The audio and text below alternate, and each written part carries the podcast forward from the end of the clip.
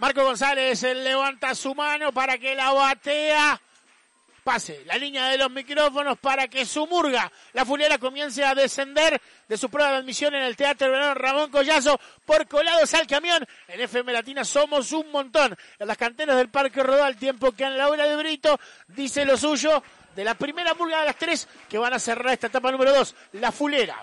Y bueno, debo decir que no me terminó de convencer lo, de la fulera. Una murga que cantó muy potente, que sufrió, como el resto de los conjuntos, los problemas que hay a nivel de audio, pero que no me terminó de convencer en cuanto a su planteo en materia de textos, ¿no? Por allí un hilo conductor que tiene que ver con este los cuentos, básicamente, eh, los diferentes cuentos.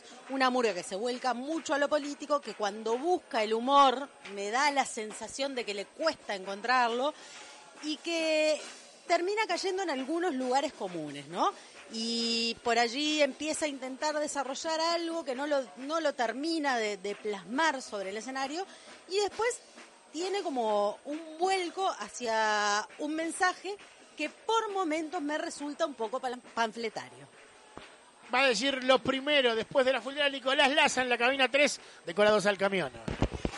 Y la verdad que es un espectáculo que en términos generales no me convenció demasiado. Yo creo que claramente es, es una murga que canta mejor que la anterior que nosotros vimos, pero me pareció que, eh, a ver, me dio la sensación de que es el primer espécimen panfleto friendly que vimos en la prueba de admisión. Es un riesgo grande cuando hay tantas murgas, es un riesgo grande cuando venimos de un año en donde la gente quiere decir muchas cosas, pero a mí, mi, cuando paso raya, no me convence. Eduardo Rigó dice lo suyo tras la Fuliera y su prueba de admisión. Sí, bueno, eh, me parece que es un espectáculo no lineal, no regular, tiene muchos escotes en B tuvieron algunas eh, defecciones con respecto a los, a los micrófonos, a algún solista que, que no estuvo muy, muy atildado.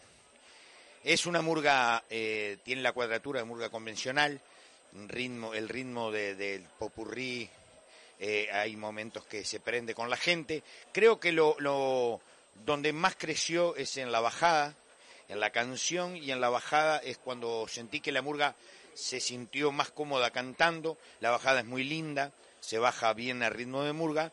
Creo que no, no, es un, no fue una, una muy feliz pasada. Jorge Natales cierra la primera mirada de la fulera y su prueba de admisión rumbo al Carnaval 2023. Bueno, la fulera, eh, una conformación de murga tradicional, donde no nos sorprende absolutamente nada de lo que eh, es el texto, nada jocoso, Creo que los tonos en determinados momentos se les fueron un poco arriba o de lo contrario defeccionaron las gargantas de los solistas. Eh, eso fue desmereciendo lo que podía ser una buena actuación.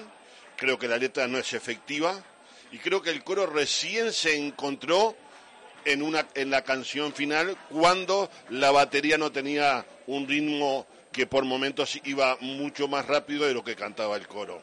Creo que esta murga no tuvo una noche feliz y no la veremos en carnaval.